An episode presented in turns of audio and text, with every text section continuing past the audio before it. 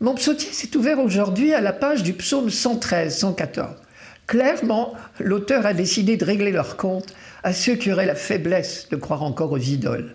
Je cite Leurs idoles, or et argent, ouvrage de mains humaines, elles ont une bouche et ne parlent pas, des yeux et ne voient pas, des oreilles n'entendent pas, des narines et ne sentent pas. Leurs mains ne peuvent toucher, leurs pieds ne peuvent marcher, pas un son ne sort de leur gosier.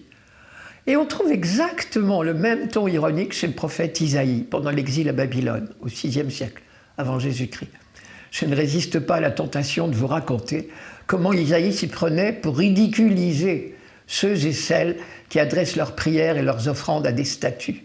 Il leur disait, vous savez quoi?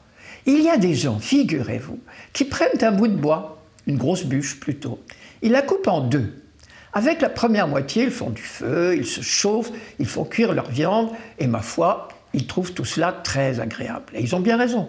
Jusque-là, tout va bien. Mais Isaïe continue. Mais vous me croirez si vous voulez. Avec le seconde moitié de la même bûche, ils font une statue, et ils se mettent à genoux devant, et ils lui font leur prière, et ils s'imaginent qu'elle peut quelque chose pour eux. Sous-entendu, on ne fait pas plus bête. Isaïe n'emploie pas le mot bête, mais il dit que ces gens-là ont les yeux encrassés au point de ne plus voir. On trouve aussi dans les psaumes une autre manière d'attaquer les idoles, de manière indirecte cette fois, en rappelant que Dieu est unique, et on insiste volontiers sur la chance du peuple élu de connaître le seul vrai Dieu. Heureux qui a pour aide le Dieu de Jacob, et pour espoir le Seigneur son Dieu, l'auteur de la terre et des cieux, de la mer et de tout ce qui s'y trouve il est l'éternel gardien de la vérité.